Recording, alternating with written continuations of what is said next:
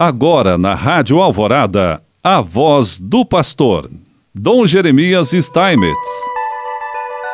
Prezado irmão, prezada irmã, mais uma vez nós aqui estamos e queremos te saudar com alegria. E hoje olharmos um pouquinho, um olhar de fé para a democracia.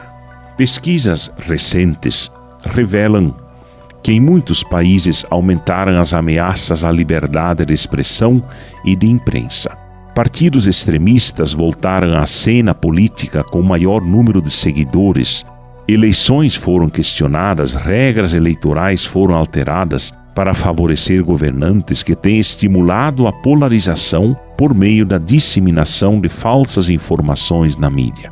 São muitos os sinais de que a democracia está em crise no mundo atual vários países têm sofrido um processo de autocratização, um gradual enfraquecimento das normas democráticas e esvaziamento das instituições que continuam a existir, mas comprometidas com o poder vigente. A autonomia dos poderes tende a desaparecer, assim como a oposição, que passa a ser desqualificada e perseguida. Em períodos de crises de grande intensidade, como o que temos vivido, aumenta a insatisfação com a democracia e sua capacidade de solucionar os problemas que afligem a população. As instituições incapazes de responder às demandas sociais passam a ser questionadas e consideradas inúteis. Se há uma solução política, esta deve ser buscada em modelos diferentes dos atuais e a confiança só poderá ser depositada em outsiders, políticos que se denominam antissistema, que desprezam as instituições democráticas e incitam ao radicalismo. Ao tomarmos este caminho, porém, estamos renunciando à própria capacidade de reflexão, decisão e participação, um dos grandes princípios da doutrina social da Igreja. Desde Pio XII, a doutrina social da Igreja defende a democracia como sendo o regime mais apropriado ao homem pois valoriza sua dignidade, sua natureza racional e livre, capaz de assumir a responsabilidade por suas decisões e colaborar para realizar o bem comum. São João Paulo II, que conheceu de perto a violência dos regimes autoritários e lutou pelo restabelecimento das liberdades democráticas na Polônia e raízes e países socialistas, reconheceu o valor e a necessidade da democracia praticada num Estado de direito sobre a base de uma reta concepção da pessoa.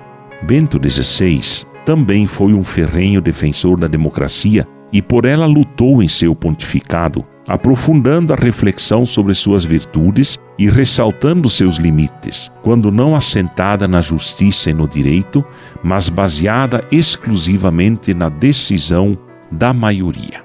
A democracia, como qualquer obra humana, necessita de aperfeiçoamento contínuo.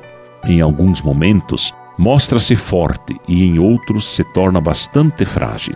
Por isso, não podemos abandoná-la por suas imperfeições, mas legitimá-la ampliando os mecanismos de participação e buscando a justiça social. O magistério do Papa Francisco tem nos encorajado a fortalecer a democracia atuando diretamente em vários âmbitos da esfera social e política, ressaltando que devemos trabalhar para torná-la representativa e solidária, porque a democracia só existe onde todas as pessoas têm garantido seu direito à vida, à alimentação, à educação e participação. Esta é, sem dúvida, a tarefa mais urgente que temos hoje em nossa sociedade que o Sagrado Coração de Jesus, padroeiro da Arquidiocese de Londrina e também da cidade de Londrina, continue a nos inspirar para que possamos viver com alegria né, esse tempo em que de nós tanto é exigido e que nós precisamos realmente crescer para podermos continuar sendo uma sociedade justa, fraterna e solidária. Ele nos abençoe em nome do Pai, do Filho e do Espírito Santo. Amém.